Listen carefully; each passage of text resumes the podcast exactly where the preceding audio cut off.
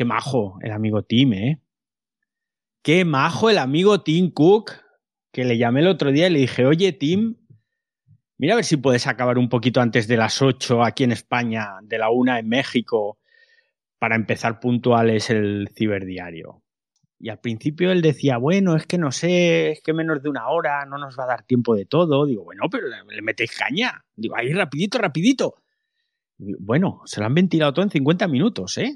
Madre mía, madre mía. Ha sido tan rápido que no me daba tiempo ni de hacer los pantallazos para poner en el hilo de Twitch, que sabéis que me gusta mucho hacer un hilo de Twitch con todo lo que van presentando, con pantallazos y eso que en realidad no es que lo haga por vosotros, que no me importáis nada. Lo hago para saber de qué tengo que hablar después. el broma, el broma. Bueno, pues bienvenidos, bienvenidos aquí al Ciberdiario, lunes 18 de octubre, un día más, grabando este podcast, el único podcast del planeta que se graba en directo a través de Twitter Spaces con los sospechosos habituales, que ya estáis aquí. Gracias por venir. Hemos tenido evento de Apple. Hemos tenido evento de Apple con los nuevos procesadores, con los nuevos ordenadores MacBook Pro. Que madre mía, dos procesadores. Mirad que se filtra todo, absolutamente todo lo que tiene que ver con Apple, pero lo de los dos procesadores no se lo esperaba nadie, ¿eh? Esto de los dos procesadores nos ha dejado aquí un poco en pelotas. Y ahora yo intento entrar en la página de Apple, me voy a los Mac y todavía no están los nuevos MacBook Pro. Con lo cual, a ver, M1, M1, nada, todavía no están, todavía no están y han dicho que estarían disponibles hoy. Pero bueno, vamos a empezar por el principio. Vamos a empezar con todo lo que han presentado Apple. Si no lo habéis visto en directo, os recomiendo encarecidamente que os vayáis luego al canal de YouTube de Apple o a su página web donde tienen los, todas las keynotes y veáis el inicio. Los primeros minutos musicales porque son para flipar, para flipar. Han cogido los sonidos típicos de Apple, esos sonidos, pues el de inicio, el de arranque de los Mac, el sonido, pues que hacen ciertas aplicaciones, el sonido de los auriculares de la caja de los AirPods abriendo y cerrando, y se han montado un tema musical espectacular, de verdad, que hasta se me ha escapado un taco y he dicho hostia, y ya sabéis que yo no soy decir tacos, pero se me ha escapado un hostia en un, en un tweet que hasta me han enviado mensajes directos diciendo, oye, estás muy suelto, ¿no? pero sí, efectivamente, ese inicio os recomiendo que lo veáis porque es una, auténtica maravilla. Y a continuación, pues han empezado a hablar de música.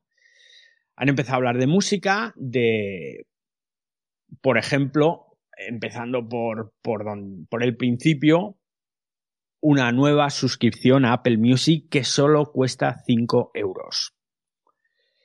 Yo me pensaba, porque lo han llamado eh, Apple Music Voice Plan, o sea, plan de voz de Apple Music, yo pensaba que iba a ser un añadido a las suscripciones actuales que hay, que ya sabéis que cuesta 10 euros la normal y luego la familiar 15 euros.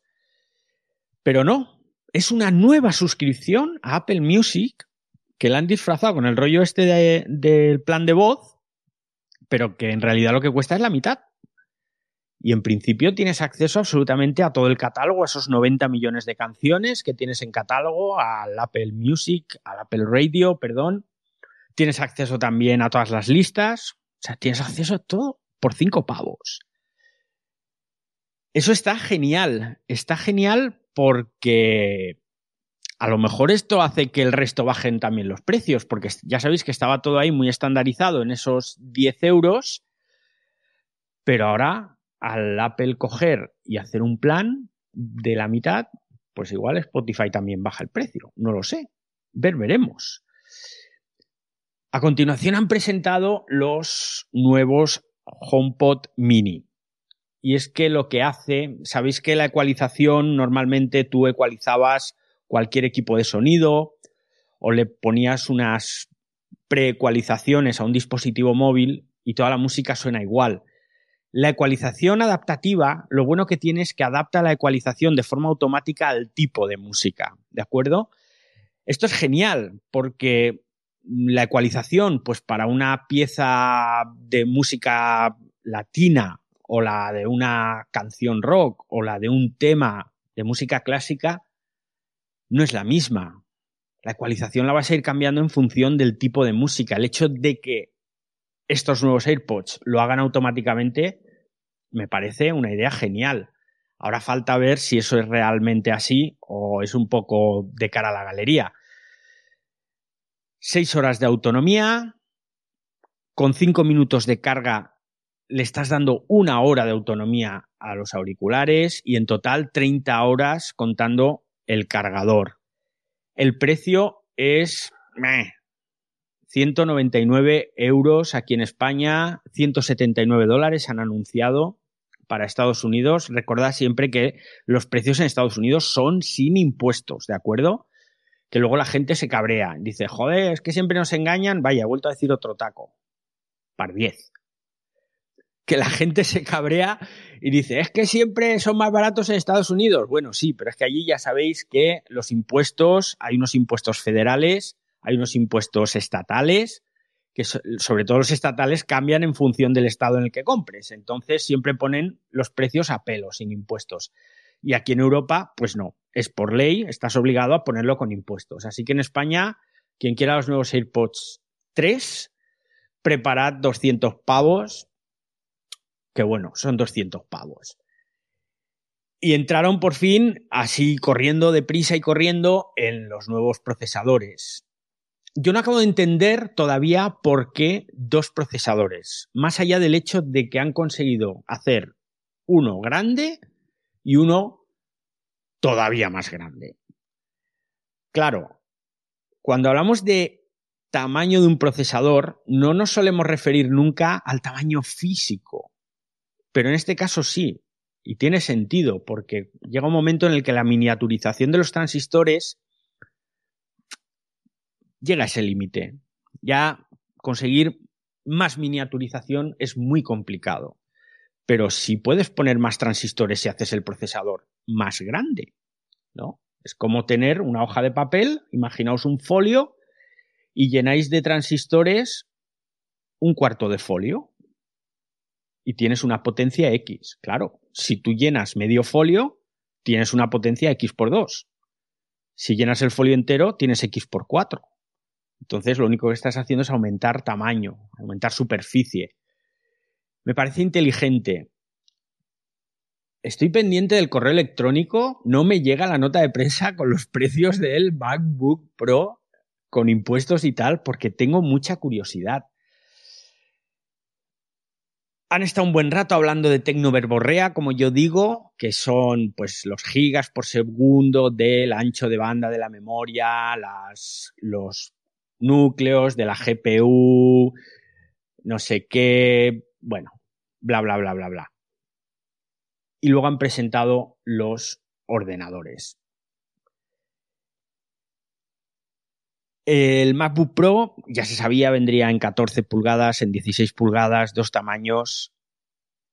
Ya se sabía que volvería el MagSafe, MagSafe de tercera generación. El MagSafe, para los que no lo sepan, es un tipo de cable de carga que tenía un imán y entonces el puerto de carga del ordenador también estaba imantado de forma que cuando tú acercabas el cable, ¡pup! se pegaba.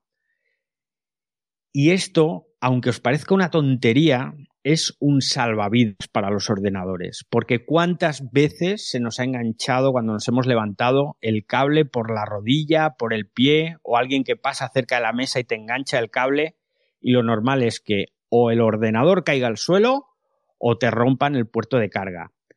Eso nunca ha pasado con un MagSafe, porque al ir imantado, en el momento en el que tiras del cable, ¡pup! se suelta. Y yo tengo que reconocer que mi MacBook Air del año 2003 y con el que todavía sigo funcionando y sigo trabajando, trabajar más bien poco ahora ya, porque lo uso esporádicamente, pues no lo he cambiado hasta ahora por el MagSafe. No quería yo desechar esta maravillosa tecnología que tantas veces me ha dado tantas alegrías por gente que ha tropezado con el cable y el ordenador no ha ido al suelo. Entonces, vuelve el MagSafe, es una buenísima noticia, os lo digo en serio, y vuelve a los dos nuevos portátiles. Portátiles que, por cierto, se me antojan muy livianos. Fijaos, el de 16 pulgadas, 16 pulgadas es un pantallón para un portátil, ¿eh? Los hay de 17 pulgadas. Yo, de hecho, tengo el antiguo MacBook Pro de 17 pulgadas por ahí y no es un ladrillo, es un bloque de cemento armado. Entonces el de 16 pulgadas pesa 2,13 kilos, que es poquísimo. Y el de 14 pulgadas pesa poco más de un kilo y medio, 1,59 kilos. Fijaos que hay empresas que anuncian a bombo y platillo como estrategia de marketing que su ordenador pesa solo un kilo. Y son ordenadores que ni de lejos tienen las características que tiene esto. Oscar, ¿cómo estás? Hola David, buenas noches, buenas noches a todos los oyentes. Mm, nada, yo también estuve viendo la, presentación, la keynote de, Apple y, solo quería comentar a la pregunta que hiciste de que por qué habían lanzado dos procesadores, dos chips. Eh, evidentemente yo no tengo la respuesta, pero se me ocurre pensar que están preparando el terreno para máquinas como los Mac Pro o como los iMac Pro. Eh, porque ese chip, el grande, el, el, M1 Pro, pues a pesar de que tiene como, o sea, también tiene 10 núcleos de CPU, igual que el, el, el M1 Max. Efectivamente, al revés, me, he equivocado. El M1 Max es el, mayor tiene los 10 núcleos de CPU, pero es que en todo lo demás tiene el doble. Tiene hasta el doble de GPUs, el doble de velocidad interna, el doble de memoria. Entonces, a mí la única razón por la que se me ocurre que hayan lanzado dos chips en un mismo evento es, simplemente por preparar el terreno para los Mac Pro o para los o un, iMac Pro. ¿Sabes? Es la, simplemente lo que quería comentar. Pues muchísimas gracias, Oscar. Fijaos lo espabilada que está la audiencia del ciberdiario aquí en Twitter Spaces, que yo lo hice como pregunta retórica porque luego os quería decir el motivo por el que habían presentado dos procesadores, pero el amigo Oscar nos lo ha dicho. Efectivamente, el Mac Pro sobremesa tradicionalmente ha sido el gran ordenador para ciertos sectores laborales Estoy hablando de cine, televisión, animación 3D. Siempre, o casi siempre, pues han tirado de los Mac Pro. Unos ordenadores que en las últimas generaciones, en los últimos 8 o 10 años, les han salido bastante rana. Desde aquel que parecía una papelera, que supongo que lo recordaréis, que era un cilindro negro, que ya tuvo problemas, hasta los más recientes, no han acabado de chutar bien.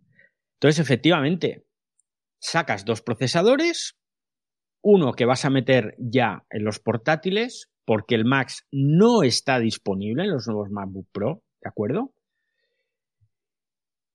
Ah, perdón, sí que están disponibles.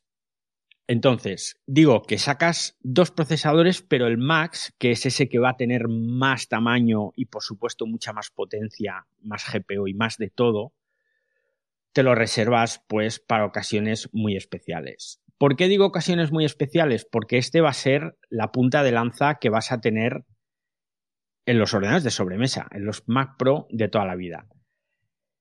¿Y cuánto os podéis gastar en un MacBook Pro de estos que han presentado hoy? Pues fijaos, si le ponéis... Si le ponéis, perdonad, que estaba silenciando el, el ordenador. El procesador Max, el más grande, le ponéis 64 GB de memoria, que ya no es memoria RAM. Aquí nos cambia el paradigma. Todo lo que conocíamos hasta ahora ya no nos sirve. Ya no nos sirve que tengan memoria RAM y memoria para la gráfica. Ahora está todo unificado en estos nuevos ordenadores. Y como decía, le podéis poner hasta 8 terabytes de almacenamiento SSD os podéis gastar 6.800 euros en un ordenador portátil. Ahí lo dejo, ese es el más caro. Pero la realidad es que estos MacBook Pro nuevos, pues están bien de precio, o al menos a mí me lo parece. 14 pulgadas a partir de 2.250 euros. 16 pulgadas a partir de 2.750 euros. Bueno, 49, que es lo que ponen siempre ellos. Otra de las ventajas o de las maravillas que tienen estos nuevos procesadores, perdón, estos nuevos ordenadores, está en la pantalla. Si os acordáis, cuando hicimos el mes pasado el espacio sobre los nuevos iPhone, hablamos de la pantalla ProMotion que llegaba hasta una velocidad de refresco de 120 Hz y que se adaptaba en función de lo que estabas haciendo. Esto supone que si tú estás, por ejemplo, leyendo un correo electrónico, tú no necesitas una tasa de refresco muy rápida, porque es un correo electrónico. Entonces te baja la tasa de refresco y estás, en aquel caso, eran 10 hercios, o sea, te refresca 10 veces. Y de ahí subía hasta 120 hercios si necesitabas, porque, por ejemplo, pues estás viendo o jugando a un videojuego. Pues bien, han llevado esto al ordenador. Yo creo que es la primera vez, y esto os lo confirmaré más adelante en otro, otro día, pero creo que es la primera vez que un ordenador portátil tiene una tasa de refresco que se adapta a lo que tú estás haciendo. En este caso, la tasa más baja será de 24 hercios y la más alta 240 hercios. Es una auténtica locura. ¿Esto para qué sirve? Esto sirve para que la batería nos dure más tiempo. Si la pantalla está refrescándose 240 veces por segundo, estamos consumiendo una cantidad de batería enorme. Sin embargo, para ciertas aplicaciones, si la tasa de refresco es muy baja, entonces estamos ahorrando mucha batería. Y es una medida súper inteligente para que la batería dure más tiempo. Ahora os hablaré de las baterías. Cámara. Le han puesto notch al portátil el notch, la muesca esa que tienen los iPhone y que todo el mundo criticó al principio, que nos reíamos. Bueno, se reían, a mí me parece precioso, a mí me gusta el notch. Pero la gente se reía, ah, qué cutre, no sé qué, y luego todo el mundo a ponerle notch a los móviles, aunque no hiciera falta. Pues bien, le han puesto notch al ordenador portátil. Era otro de los rumores. Yo os juro que no me lo creía, yo pensaba que no lo harían, pero lo han hecho. Y como ya nos hemos acostumbrado a verlo en los móviles, pues no lo veo tan mal. En el hilo de Twitter que he publicado hay varias capturas de pantalla y está, bueno, es atractivo, es sexy. Audio espacial, Dolby Atmos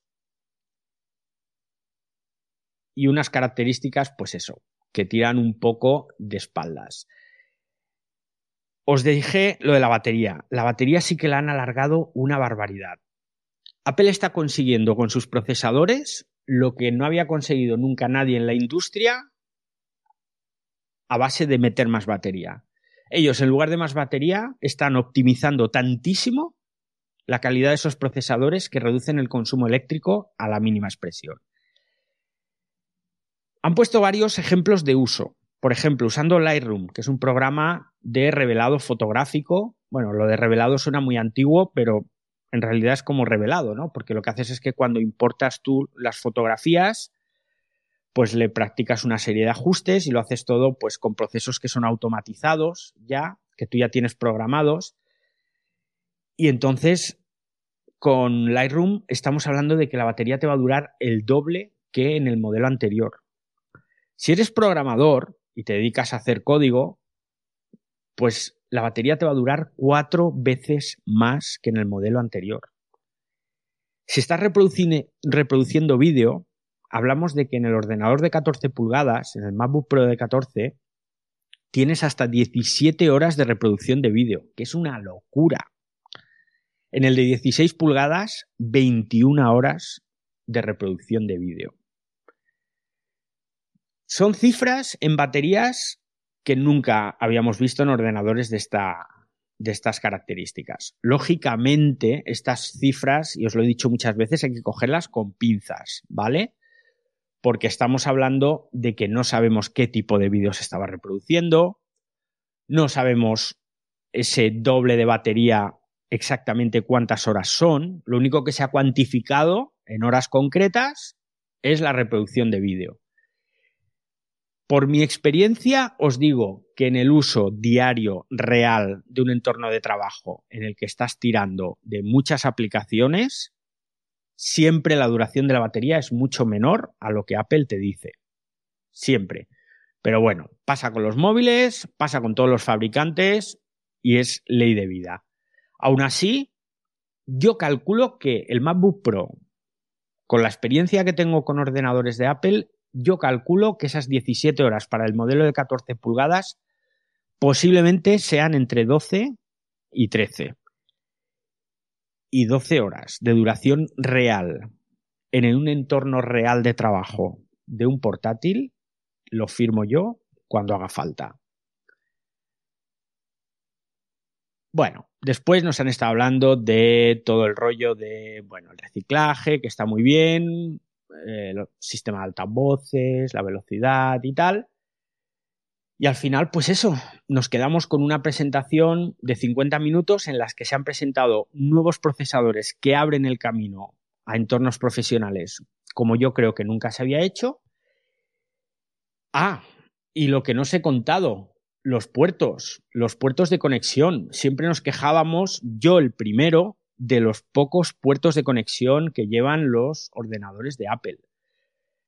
En las últimas generaciones, especialmente.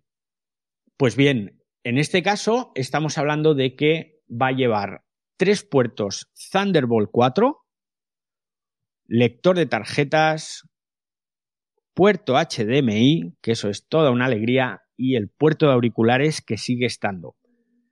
No se lo cargan como en el iPhone. Los puertos Thunderbolt, para el que no sepa lo que es, es un puerto USB-C, porque tienen la misma forma, pero en cuyo interior han metido la más avanzada tecnología de Intel.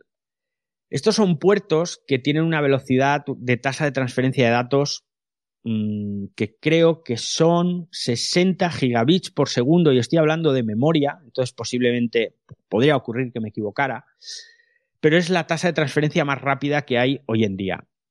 Ya existen discos duros con esa tecnología, con Thunderbolt 4, que se utilizan, bueno, no se utilizan para hacer copias de seguridad, sino que se utilizan sobre todo para edición de vídeo porque puedes hacer perfectamente edición de vídeo en discos externos.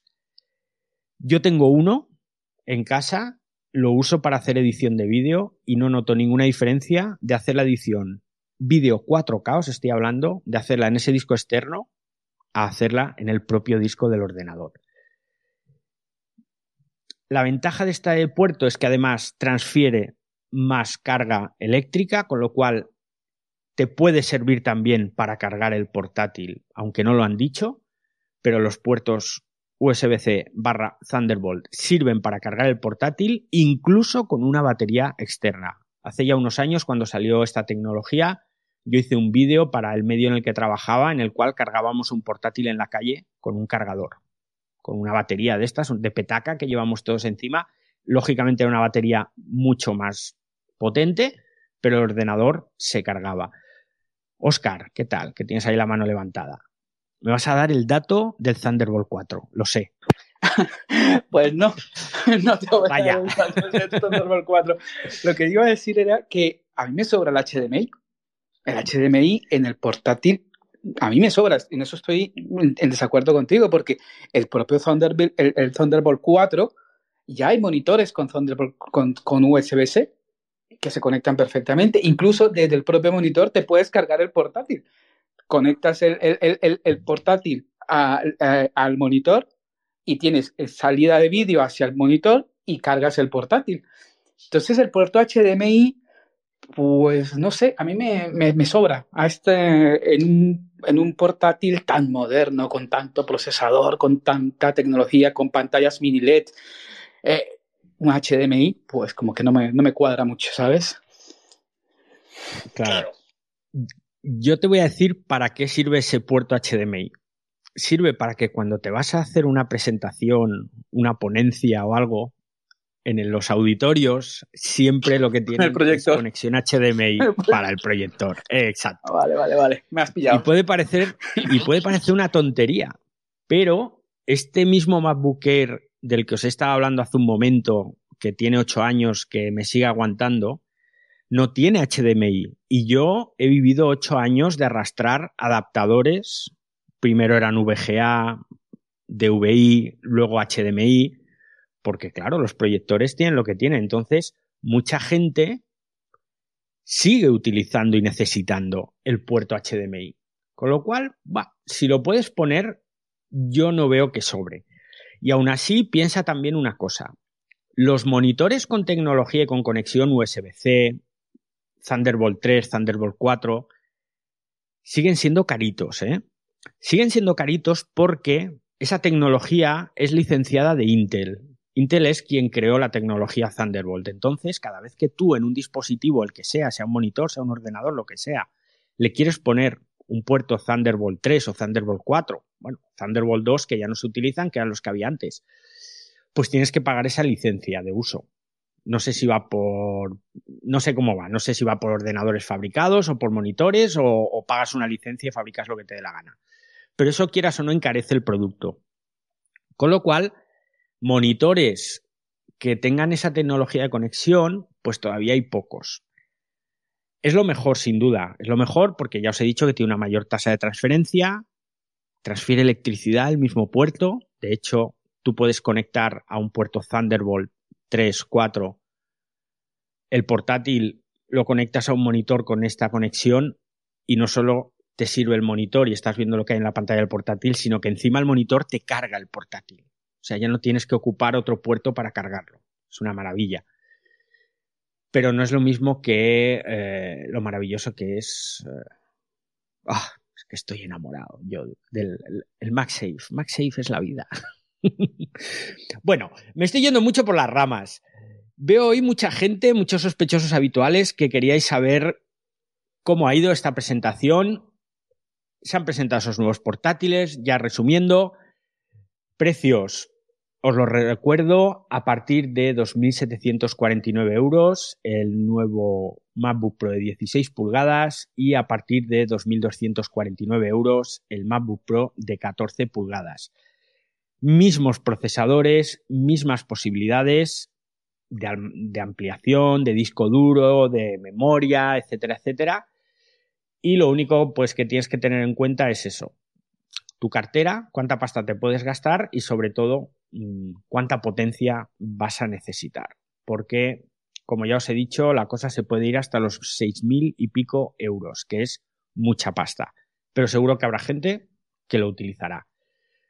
Sonido Dolby Atmos, nueva cámara con mucha mejor calidad, la webcam me refiero, pantalla con tasa de refresco adaptativa, con ese promotion que lo han llamado. Y bueno, si os lo compráis, decídmelo y me contáis vuestras experiencias. y hasta aquí el ciberdiario de hoy, repasando este evento de Apple, de los nuevos MacBook Pro, los nuevos procesadores M1 Pro, M1 Max, y mañana volvemos. Recordad que nos vemos aquí casi todos los días a las 8 de la tarde hora española, 1 de la tarde en México, Venezuela, creo que también, en Argentina no sé si son las 12, pero bueno, los que estéis por ahí ya lo sabréis. Muchas gracias por venir y nos escuchamos mañana. Hasta luego, usuarios.